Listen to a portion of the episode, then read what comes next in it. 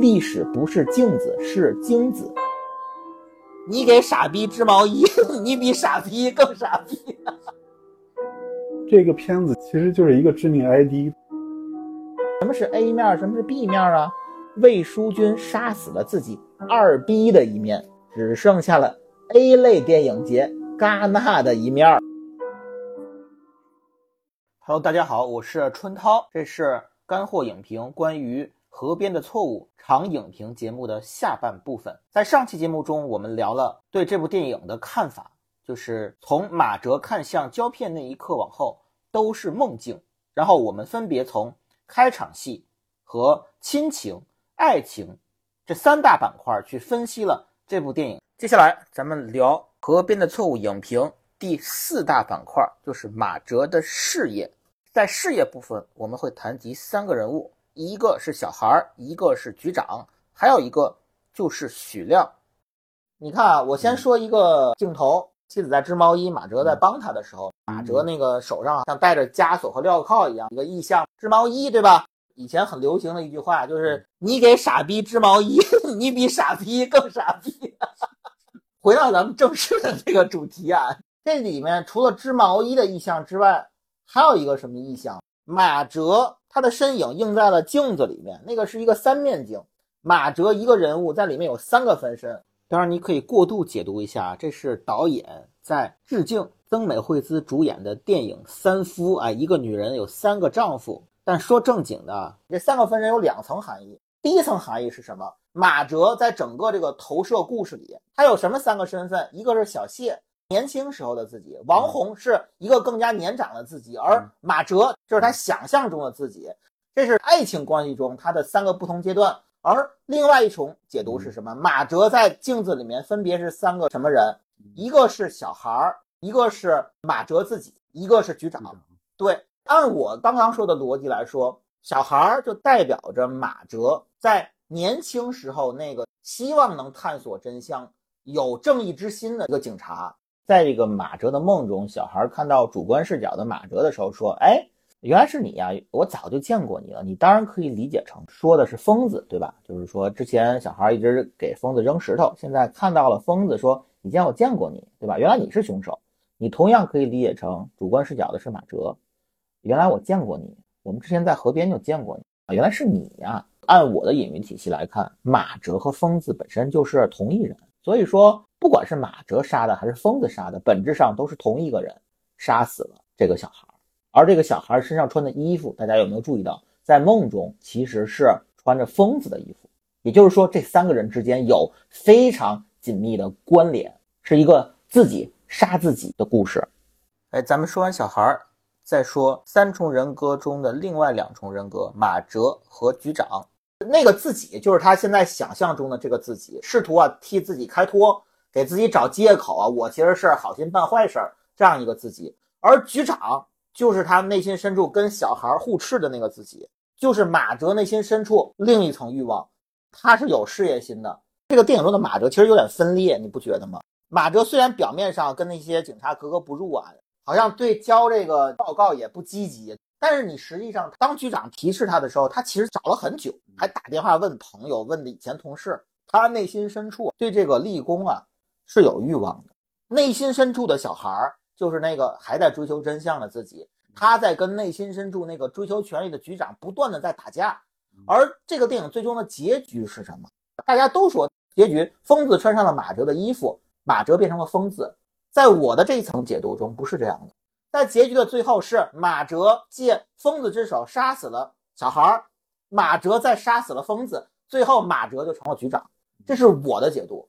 在我的这里面，我觉得我最能想通的一点，不是他的勾连有多缜密，而是说，在我的这层解读中，马哲是一个真实的人，他可能会劈腿，会抛弃爱人，会对原生家庭的东西去复仇，对权力有追求，但是他也有一层真正的追求真相的自己，也有一个追求爱情的小谢，他是一个丰富真实的人。我再说一个线索，这个电影里面看他的名字，马哲有名有姓，对吧？小孩。就叫小孩，局长没有名字，也叫局长。也就是说，他不是一个具体的人物，而是某一种代表和隐喻和投射。那也就是说，小孩其实是马哲的一种人格，局长也是马哲的另外一种人格。这个片子其实就是一个致命 ID，说的非常好。对，哎，说到致命 ID，咱们回想马哲的长镜头之梦，你去复盘一下那场梦。那场梦，他先是看到了小孩被杀，然后看到了婆婆被杀，然后看到了躺在地上的王红和旁边的钱玲。可是他没有给许亮一个单独的一段戏，为什么？因为许亮跟这些人的整个的投射体系是不一样的。王红。婆婆钱玲这些人啊，都多多少少是马哲自身的投射，而许亮就是许亮。当然，你可以表层的理解嘛，许亮死法跟其他人不一样嘛，对吧？许亮是自杀，其他人是他杀。当然，我们也可以这样解读，我觉得没有错。但是从我现在这套逻辑来讲，为什么许亮他的拍摄方法会跟其他人不一样？是因为其他人的身上多多少少都有马哲自身的投射。也就是像你说的，他是更像知名 ID 和更像神探，但是只有许亮，他就是许亮，现实中他也是这个样子。反而这点能佐证我的这一套逻辑。哎，正好顺着你这个话题，咱就聊到接下来的许亮。这里面啊，关于许亮有一个细节，关于这个开场的这个小孩追逃犯的这个游戏片段，有一张概念图，它是一个全景，里面有挖掘机，有三个穿警服的人在外面。前面就是一个断壁残垣，而在那个断壁上面，其实，在设定图上是有字的，是有“坦白从宽”四个字，而“坦白”二字其实是被挖掉的。也就是说，本来应该有的“坦白从宽”四个字，将“坦白”二字划掉，什么意思？就是误判，就是诬陷，这就是冤假错案。所以说，许亮的死亡其实不光光是他最后的那个坠亡。他是真正意义上的社会死亡，就是社死，哀莫大于心死。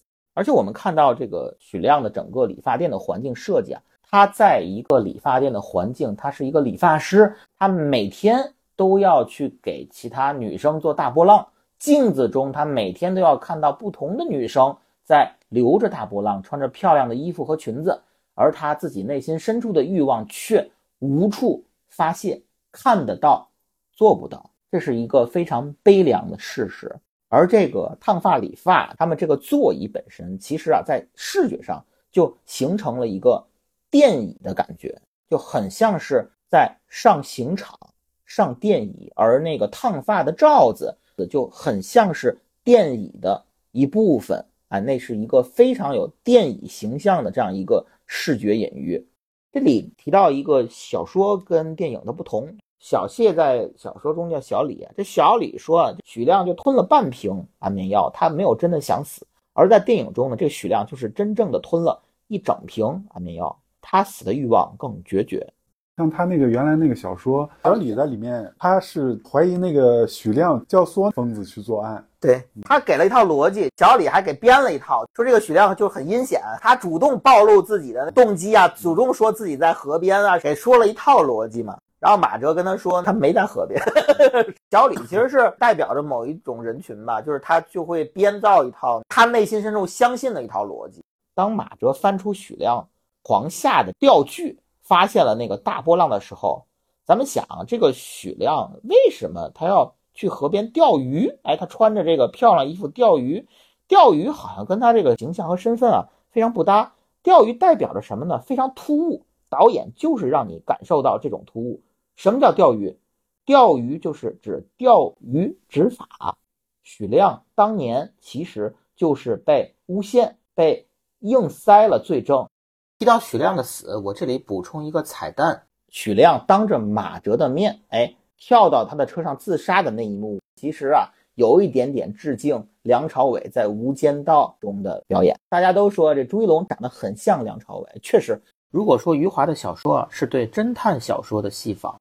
那么这一幕戏其实就是对《无间道》的戏仿，在《无间道》中啊，那个黄四儿从楼上坠下，砸到了梁朝伟面前的车上，哎，这一幕特别就像许亮自杀的这一幕。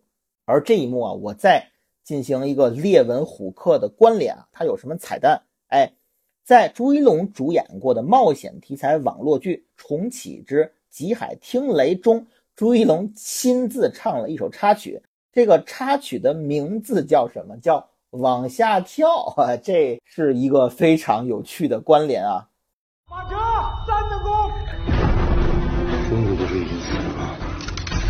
你再把我杀了，就是这样吗？接下来咱们就聊一聊河边的错误影评的第五个板块——隐喻系统。河边代表着什么？错误代表着什么？这回到咱们节目一个传统的一个段落啊，这个英文片名，这个河边的错误英文片名叫 Only River Flow，大河流淌啊，对，大概就是那个意思。这可以多层解读啊。大家知道这事物是不断发展变化的嘛，就是就人不可能两次踏入同一条河流。就这个河边的错误吧，余华写的实在是太模糊了。从片名上我们解读它，什么是河边的错误？河流的意象大家都知道，就是历史跟时间嘛。河边的错误就等于是不会被历史跟时间冲刷，这个错误会永远留在河边。这可以从两个层面理解。你说的是一种，有些错误它是在历史长河中会留下去的那种钉在耻辱柱上的错误，反而我更倾向于另外一种解读方向。这个电影里的错误是什么？许亮的一桩屁是错误，党同伐异，异类是错误，你不是主流。主流是历史的河流，历史的河流会滚滚向前。你那些错误就是河边的石子，就是螳臂挡车那个螳臂，对，就是蝼蚁。历史的车轮碾过的那些东西，那些是错误。历史的河流不断向前淌过，它不会在意这些错误，这些错误不会留下任何痕迹。包括这个电影里面，指纹呐，呃，DNA 啊，这种具象的线索是没有的，就像是这些错误。会在这个河流的周围消失，包括这个电影中有一个非常重要的一个标志，就是百分之十的概率，马德的孩子有百分之十的概率是疯子，百分之十是什么？是小概率。我认为他这个错误就指小概率，他有这个铁轨的意向。你记得那个司机，那个马哲跟那个司机调查的时候，那司机说了，我们这个路线上啊，半年内咱们省才发生过一次故障。一方面是指剧情的这个线索，一方面也说的是。因为铁轨其实也代表着前进的方向嘛，在历史的车轮中，就那么一次小小的故障，可以忽略不计。你看这个电影中还有好多镜子的意象，包括你看许亮每次出现在全景里面，总有一个他的形象是在镜子中的。这一方面代表着他的本人，我表面上是一面，内心深处还有一个异装癖的一面，对吧？他有一个两层的这样一个人格。还有一方面，他这个镜子的意象啊，跟这个河水的意象其实是有一定共通的。它这里面有很多那种，你比如说疯子在河边用石子压着衣服，哎，马哲过去，我也把衣服放进去，他就经常通过河面去照他们两个人投在河面上的影子。什么叫以史为镜？镜子本身除了是内心欲望的投射，也是一个历史的见证。这条河见证了历史，这些镜子也见证了每一个人的欲望。但所有这些到最后还是会被河流的流淌把这些东西都冲走。加缪在那个得了那个诺贝尔文学奖嘛，那个时候就是说，艺术家不是为了创造历史的人而写作，而是为了承受历史的人。可能就是加缪的这句话也影响了好多那种伤痕文学作家吧。嗯，咱们看看这部电影中的名字，王红、许亮两个名字起的非常有意义。王红就是东方红，许亮就是太阳升。东方红、太阳升代表着什么？我相信所有听众。都应该了解，所以我们回看这个英文片名啊，Only River Flow，大河向东流，东就是东方的东。那还有哪位伟人的名字有东？我们再看啊，局长胸前那个六六开头的井号，是不是代表十年的错误已经被历史抹去呢？而马哲的那把六四式手枪，到底开没开枪呀？开了几枪呀？又有谁能？准确的说出呢，而疯子杀人的手段是类似镰刀的一把武器，镰刀又代表着什么？同时，我们在说到这个红色东方红之后，我们再说一个标签，在马哲去照相的时候，这个照相馆叫什么名字？叫春风照相馆。哎，生在红旗下，长在春风里。后边一句是什么？人民有信仰。哎，咱们品一品啊，细品，包括。这部电影啊，有一张海报，它是仿蒙克的那幅油画《呐喊》，而它的整体的主色调是只有一个颜色，就是红色。哎，你可以理解，红色、呐喊、疯子这些元素代表着什么？你品，你再品。而我们提到这个开场的废墟的概念，这个开场的这个大厦将倾啊，同样暗合着宋丹丹之前有一个小品中说的这个挖社会主义墙角。哎，马哲本人信仰的崩塌，同时也代表着马哲所代表的这个主义他的一个信仰崩塌。在集体主义的压迫下，老中青三代都被疯子杀死，都因欲望而死，也是被马哲间接杀死。存天理，灭人欲。谈到这个乒乓球的意象，其实是有一种非常明确的一个集体主义的隐喻。因为我们知道，像打乒乓球呢，本身就像运动，它就是一个我们中国体育集体主义的一个非常明确的符号。哎，这个在沈腾、马丽的春晚小品中也有所体现，对吧？它是一个有点跟官僚主义挂钩的这样一个符号。这个乒乓球呢，我觉得有几层意思，其中一层意思呢，就是它的无常性。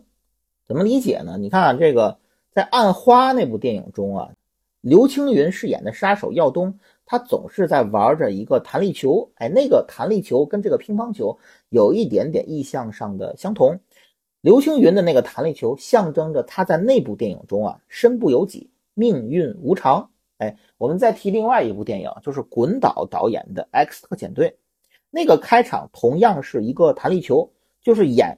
银护中勇渡的那个演员啊，他不断的在玩着一个弹力球，这就预示着他未来的命运是非常无常的。然后果然，这个演员他所带领的这一支自杀 小队，哎，在登陆的当晚就遭到了屠杀，最后无一人生还，成为真正的自杀小队，达到了团灭。哎，这就是体现了一种命运的无常感，这就很像是尤达志导演的非常突然。有雨的时候没伞，有伞的时候没雨，这就是一种命运的无常感。然后乒乓球啊，还有其他的意象。其实大家很多人都说乒乓球啊，它那个乒乓球一起散落的视觉表现很像是库布里克拍的《闪灵》。但是其实我啊更想到另外一部作品，就是莫言获得诺贝尔文学奖那部《蛙》。在那部小说中啊，是在特殊的声乐政策期间，基层干部姑姑亲手。执行了那些被打掉的孩子，那些被打掉的错误。那里面有一句话叫“历史只看结果而忽略手段”，这同样代表着一种河边的错误。乒乓球有什么隐喻？它其实象征着精子，它透明的质感就象征着胚胎。我们经常在影视作品中提到的带球跑，球是什么？球就是孕育中的胚胎，就是没有生下的孩子。就是没有打碎的鸡蛋，那么乒乓球其实和鸡蛋、和精子、和胚胎、和下一代有非常紧密的隐喻和关联。同时，我注意到一个细节，就是在一筐乒乓球的下面有一个支架，它是一个十字形的。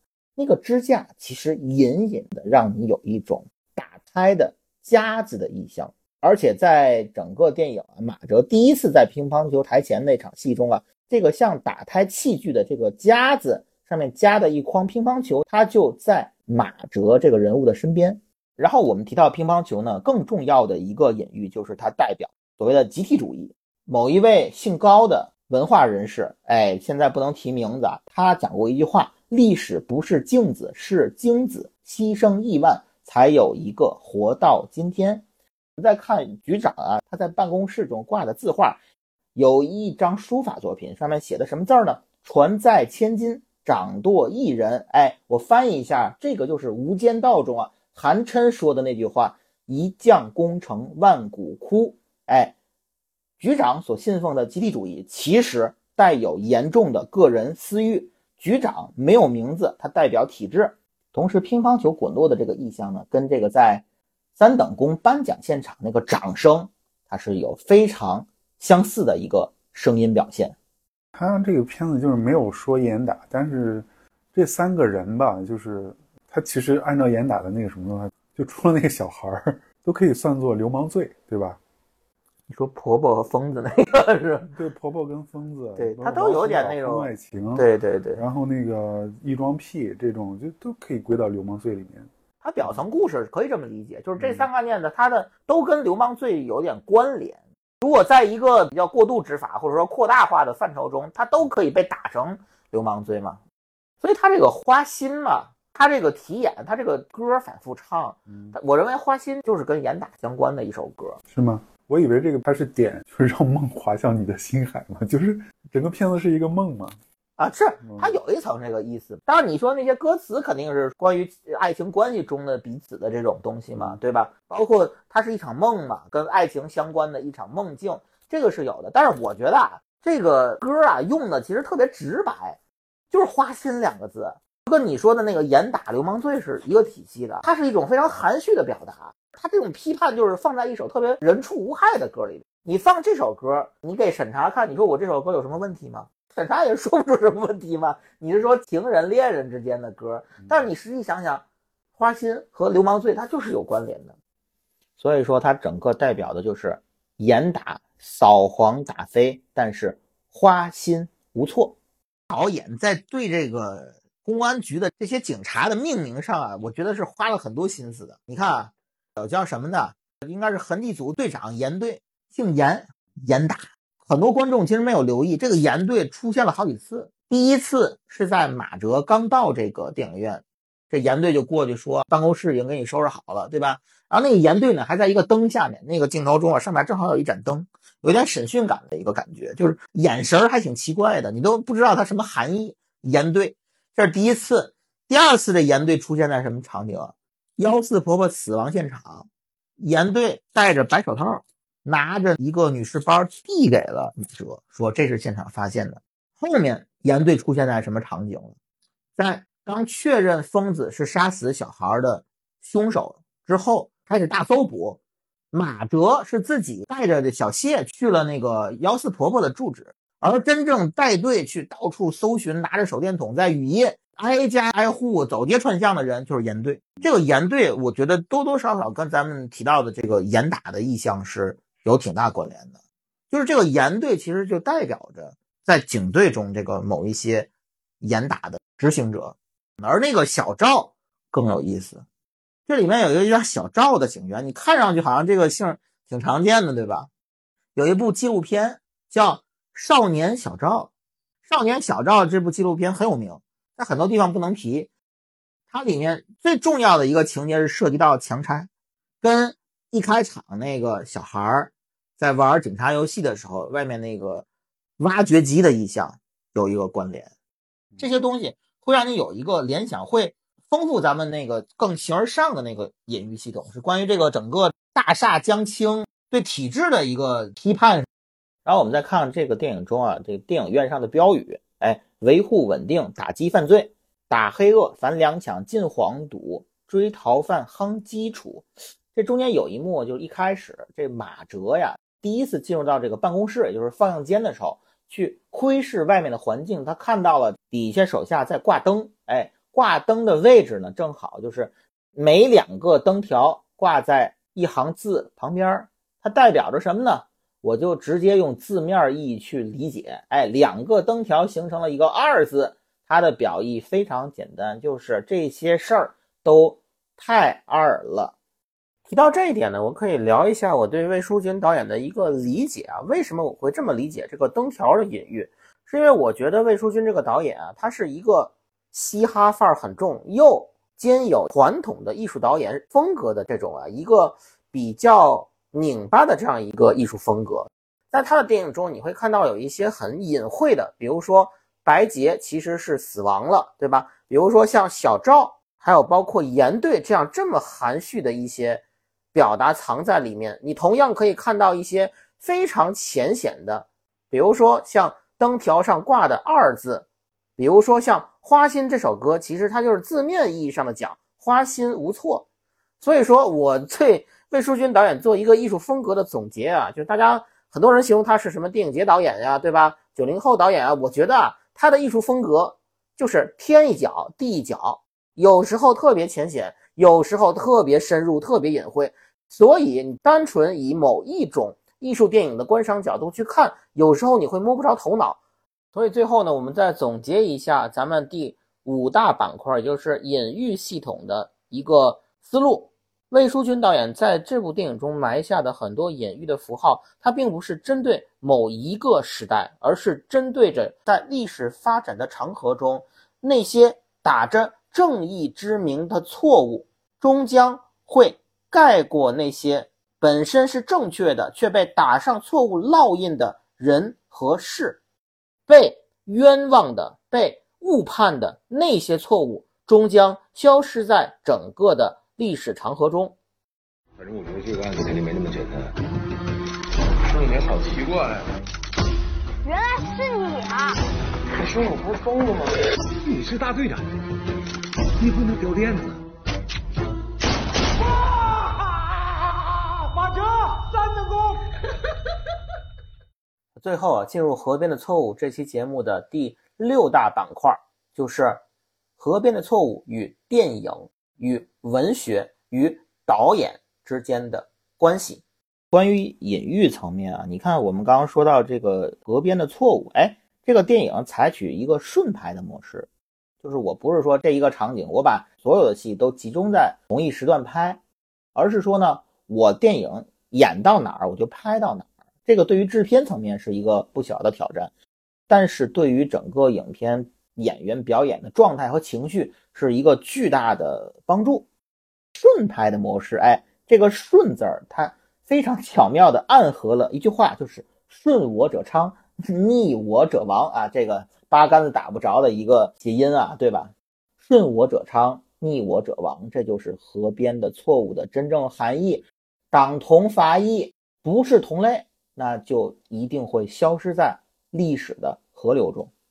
同时，整个电影的表达，我们说它的隐喻系统跟原电影有什么关系呢？什么叫河边的错误？历史的河流在电影行业叫什么？叫主旋律。哎，什么叫顺我者昌，逆我者亡？顺主旋律者昌，逆主旋律者亡。哎，铁打的主旋律，有个性的小众电影，终究会消失在。主旋律的电影历史长河中，在这部电影中啊，废弃的电影院啊，上面其实有一部电影，名字叫《江东喜事》，这应该是一部虚构电影。这个名字啊，既是啊这部电影中啊电影院上挂的一个海报上的名字，同时也是这个剧组在拍摄期间为了保密用的一个片名。你看这个片名《江东喜事》，哎，这部电影是在江西南丰拍的，那么其实你可以理解成《江东喜事》。其实叫做江西悲剧。更有意思的是啊，在电影两个字从电影院上掉下来那一场戏中啊，哎，你看万宁两个字是完好无损的，可是电影两个字却砸了。哎，万宁对这个社会还是一片安详、安宁发展，但是电影就算了吧，电影就砸了就砸了吧。哎，经济发展的主旋律背后是。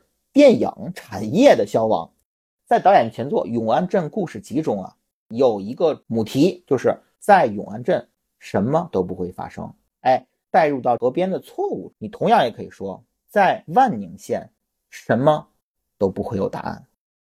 其实怎么说呢，就是余华也是，他既点出来了，也没有点出来，就是说。为什么摄影机着火呢？他说是对他的愤怒嘛，啊，那是搞笑的嘛，对，那是搞笑的。但是但是他说了一半真话，说了一半假话，就是着火的确是意味着愤怒，就等于是他回想起了这些记忆，他是不愉快的，对，然后屏幕就烧起来，放映机就烧起来了，对，然后他立即就把这个放映机放到水里，就等于是我我要用这个河水跟时间把它冲刷掉。把这个愤怒对压住啊，说冲刷掉这个愤怒，让它没有痕迹，对吧？嗯。谈到那个燃烧的放映机啊，燃烧的这个放映机啊，它是一个什么形象？你看那个两个圆形胶片盒，胶片盒，这两个胶片盒，两个圆形的意象，在这个电影中出现过无数次，包括什么？这里很多细节大家都没有注意到。两个圆形的东西最早出现在哪里？磁带、录音带在旋转的时候，中间有两个洞，花心。两个洞，还有什么圆形啊？马哲在开车听录音带的时候，疯子跑过，他不是下车了吗？下车之后啊，有一个车内视角去拍他怎么找疯子，然后车那个仪表盘上就是特意用颜色强调出来两个绿色的圆形，那一幕就特别有趣。从车内视角往车窗外看，马哲去找疯子，就很像是人在电影院去看电影，它是一个观看视角，就很像是一个屏幕。然后那两个圆球呢，就很像是眼睛。这里面关于两个圆形的意象，它是有一个观察者的意象，这个意象遍布于这个电影的方方面面。还有什么？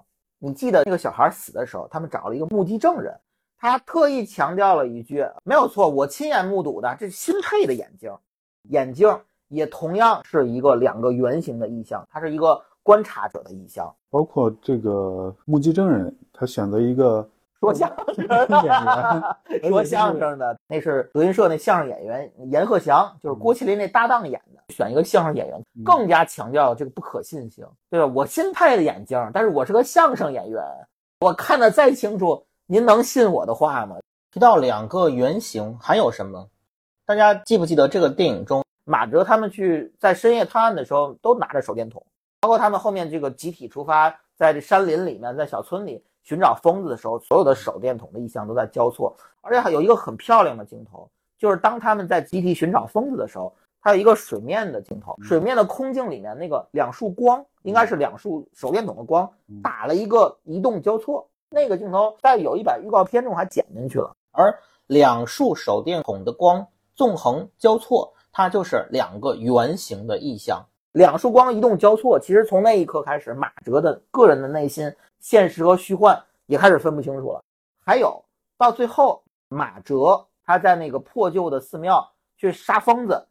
他前两枪先是打在了钟馗捉鬼那个壁画的下面，有血的两个洞眼嘛，啊，上面是钟馗，下面两个洞眼，那也相当于一双眼睛，就很好的在钟馗下面做了个鬼的意象，这就很有趣啊。就大家知道钟馗啊，其实是他虽然捉鬼，但他自己也是鬼，鬼打鬼，哎，鬼打墙。你可以说是哎，老枪捉老鬼，这是一什么梗？这是一个风声梗啊！老枪捉老鬼，老枪是谁？是老烟枪马哲，老烟枪马哲追老鬼，鬼捉鬼，鬼打鬼，哎，可是鬼就是鬼，老枪就是老鬼，马哲就是疯子，圆形的这个东西啊，充斥着这个电影，直到最后那个放映机。两个圆形的胶片盒，对吧？那个意象它去燃烧，然后再掉到水里。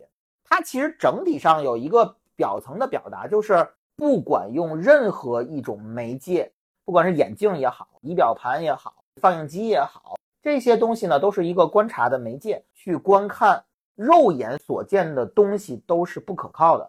记忆就像什么呀？就像男人一样，完全不可信。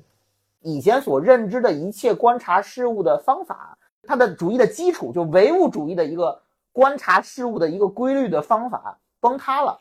其实也是间接的告诉你如何去解读这部电影，就是你不要用你以前的经验去解读这部电影。其实整个《河边的错误》，与其说它是一部电影，更像是一场行为艺术。只有在跟观众进行互动之后，才会完成。这就很像是台湾恐怖片《咒》。在咒的最后啊，电影给观众下了一个咒。如果你非常的入戏，那么就代表着你去接受了电影给你下的这个咒。河边的错误也是导演魏书君给所有看这部电影的观众留下的一个谜团和陷阱。当你进去认真的寻找的时候，你就输了；而当你输了的时候，这部电影的表达也就。完成了。现在不是有一个流行的话题叫“质疑自如，理解自如，最后成为自如”。所以这部电影的一个逻辑就是质疑马哲，理解马哲，最后成为马哲。这就是这部电影的一个行为艺术。这部电影中啊，大家有没有感受到，在刚开始看的时候会感觉整部电影非常模糊？这一方面是因为它使用了真正的十六毫米胶片拍摄。但是同时，呃，这个主创也亲口承认，其实，在拍摄过程中，因为种种原因，导致其实有几场戏，它的焦点确实是模糊了，哎，也就是造成了我们看到的，在有一些场景中，对焦似乎不是很清晰。对于这一点，这个导演魏书君本人也进行了自嘲，在那个照相馆那一幕戏中啊，有一家人来洗照片儿，哎，他们拿出的照片儿洗的没清楚，他们就说，哎，你们这洗印馆怎么这个技术那么差？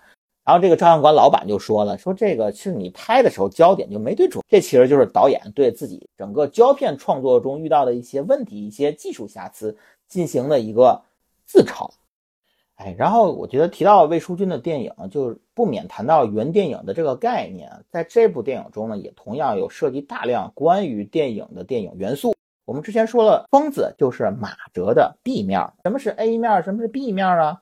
我这里啊，哎，过度解读一下啊，从导演魏书君自身角度去想，这是什么隐喻？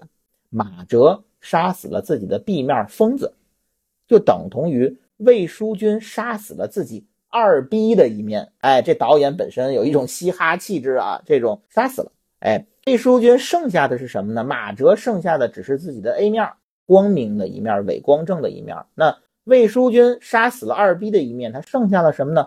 只剩下了 A 类电影节戛纳的一面。所以最后我们去聊什么叫三等功？三等功就是魏书君要进戛纳主竞赛单元，这就是一个非常高级的原电影隐喻。哎，同时啊，河边的错误最后啊，当这个马哲在一个很虚幻的场景中，在电影院中，哎，被颁发三等奖，这个无比的荒诞。其实我觉得啊，这也有导演自身的一个创作的一个投射，就是这个魏书君本人觉得自己啊，在平遥得这个最佳影片，对吧？在戛纳呢进一种关注单元，有一点德不配位，有点荒诞。诸如此类的自嘲呢，在《河边的错误》这个电影中呢，其实是经常看到。我来分析一下魏书君这个导演。从他那部《永安镇故事集》来看呢，就是他就是一个这样善于啊，就把自己的创作焦虑变成电影中的一种自嘲。哎，他有这样一种消解的能力。所以在这部《河边的错误》中呢，当他拿到余华的这部《河边的错误》，应该也算是一个非常难改编的一部作品。那他是诚惶诚恐，又自信又自负，所以他其实将这种内心的创作的焦虑。和创作的体会，其实有一点点在潜意识中融入了这部电影，所以我们会看到很多他一边深沉而认真的去讲述这个故事，而一边又在不断的不自觉的去消解这个故事。看小说原著的时候，我印象最深的就是它的结尾，它的结尾非常的荒诞。咱们电影的结尾不是有一个制服了疯子，然后马哲得了三等功，最后呢，一年后呢，马哲跟妻子。幸福愉快的生活在一起，也生下了一个孩子，对吧？但是那个孩子看上去呢，好像有点像疯子。这是咱们电影的结尾，但是小说那个结尾非常的荒诞。小说那结尾是什么呢？马哲在那小说里边，他是用手枪，他真正打死了疯子。然后等马哲杀了疯子之后呢，那局长呢想为马哲开脱，说白了就是说我想保你。哎，怎么保呢？我先把你留在警察局，哎，然后这个局长呢就跟马哲的妻子一块商量，他们找了一个医生过来，给马哲做心理测试，他们希望马哲配合医生，通过医生的检测，如果检测完了你是一个神经病，就可以洗脱你现在的这个杀人罪名。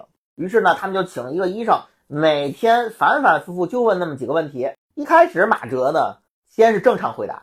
比如说，医生问，对吧？你叫什么名字？我叫马哲。每次他用一个正常人的思维去回答的时候，那局长跟妻子就面露担忧，就是因为如果你每个问题都这么回答，就没法把你鉴定成疯子，你就还是得进去。随着这个医生啊，每天都来，每天都来，每天都问着同样的问题，马哲到最后也绷不住了。当医生问你叫什么名字，然后马哲回答的是妻子的名字。然后那个医生问你的工作单位是什么？公安局。你的职位是什么？局长。对你什么时候结婚的？我还没有孩子。你有孩子吗？我还没结婚。哎，这一番对话之后，医生说行了，让他住院吧。说完这句话之后，那个局长跟妻子都一直在旁边听着，就愣了。就他们本来是想通过这个鉴定啊，让他脱罪，但是他们没想到呢，这个事儿最后会导致他会进精神病院。他这个小说《河边错误》的这个结尾，就让我想到。张艺谋导演的那个秋菊打官司，他们都有一个非常荒诞的处理。秋菊打官司是什么呢？秋菊打官司是那个秋菊啊，跟那个村长这有矛盾嘛。村长是呢踢了这个秋菊男人的这个关键部位，对。然后呢，秋菊呢，其实他的诉求很简单，就是让村长道歉。村长就不道歉。然后呢，因为这个事儿不断的往前滚嘛，秋菊去给各种层面的人施压。当这个秋菊折腾一番之后，到最后结尾是啊，这个哎。秋菊如愿了，村长啊踢他男人这个事儿啊，终于啊被人处理了。然后呢，村长啊被人抓走了。这时候秋菊反而愣了。秋菊说：“我一开始就是想让他道个歉，没想到他被抓走了，就很像《河边的错误》这个小说的结尾，它有一些非常荒诞的那种相似性。跟这个现在魏书君导演这个电影的这个结尾风格就不太一样。可以说，电影的这个结尾的这个黑色荒诞的那种味道，好像就少了一些，就变得更实了。我其实对这部电影唯一有一个不满，就是最后一个镜头，当马哲跟妻子一起给孩子洗澡，那个孩子扭过头来，发现他的五官似乎跟疯子有一些些相像。其实我觉得这个处理呢，就有一点点像是一个比较庸俗的恐怖片的拍法，循环式的那种恐怖片的结尾。当你以为把魔头杀死，而你自己真正生下的孩子反而跟魔头有某一种程度上的关联，这种结尾的方式呢，略显廉价。我更希望它结在什么呢？它结在小孩儿在水中玩水，他把这个拼图摆在了。这个水面上的毛巾上，而此时呢，马哲和妻子都看着这个孩子。那最后一个镜头，我不希望是孩子的正脸，而是什么呢？而是孩子的一个主观视角望向马哲和妻子。其实，如果你这样处理这个主观视角，就跟前面杀死每一个人的主观视角形成了一个非常妙的关联。它其实代表着疯子。会像前面杀死每一个人的疯子一样代代相传，同时看电影的你们也可能是那个拿起镰刀扫清河边的错误的人，哎，人人都可能是未来的凶手。最后啊，我想更正一下这期节目中一个错误：电影照见现实，现实照见电影，这句话也是个错误。在某种意义上来说，电影就是现实，或者说现实比电影更荒谬。二零二三年十月，四川一两岁女孩在小区内被大型犬咬伤，引发社会巨大关注的同时，部分地区也顺理成章地开始了打猫打狗行动。猫狗就是河边的错误，就是借正义之名行龌龊之事，扫清他们眼中的错误。还有什么？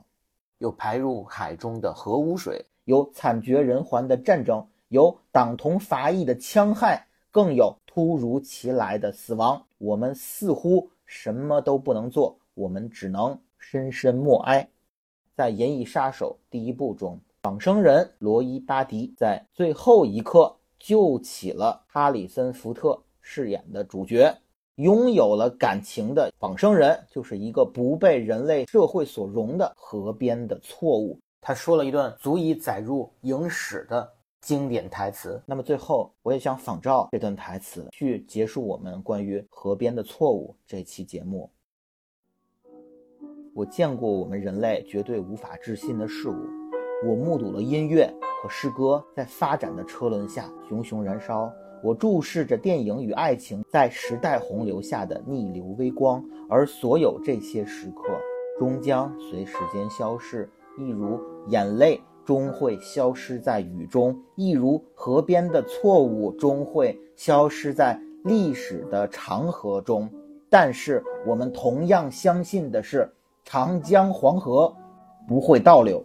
感谢收听本期干货影评。干货影评于各大播客平台和微信公号均可在线搜索收听。除了像本期《河边的错误》这样的影评长节目，干货影评还推出了每期三到八分钟的影视短评节目《干货短评》。像《河边的错误》中 A 面、B 面一样，风里雨里，我们都会在节目中等你。希望诸位听友多多点赞、收藏、转发、评论、打赏，你们的每个小小支持或大大的不支持，都是我们更新的巨大动力。